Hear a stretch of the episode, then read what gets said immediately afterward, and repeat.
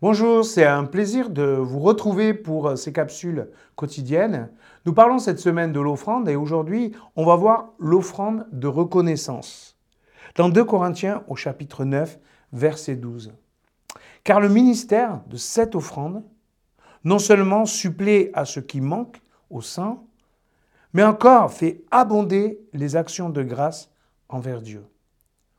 Du fait de la valeur éprouvée de ce ministère, il glorifie Dieu pour l'obéissance avec laquelle vous reconnaissez publiquement la bonne nouvelle du Christ et pour la générosité de votre solidarité avec eux et avec tous. Voilà d'un côté des chrétiens dans le besoin qui sont aidés par des chrétiens dans l'abondance, par la médiation de Paul. Il est incroyable ce Paul. Non seulement il s'occupe des églises, il s'occupe de ses équipes, mais en plus il écrit des lettres aux églises et en plus il prend en charge eh bien, les échanges matériels entre église dans le besoin et église dans l'abondance. Les offrandes servent aussi à cela, à rendre le monde plus juste. Il y a parfois des manques ici et par ailleurs de l'abondance. Alors partageons. Donner demander sont les deux forces de l'Église. Reconnaître ses besoins, partager nos bénédictions, ce sont deux mains incroyables à ouvrir. Si nous vivions cela dans l'Église, alors plus personne dans l'Église ne serait dans le manque. Plus personne ne serait gêné dans sa bénédiction matérielle. Le problème n'est ni la richesse, ni la pauvreté. On l'a vu avec la veuve.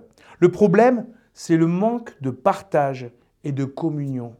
Est-ce que je sais que mon voisin est peut-être dans le besoin matériel? Est-ce que je pourrais l'aider? Il faudrait déjà échanger pour le savoir.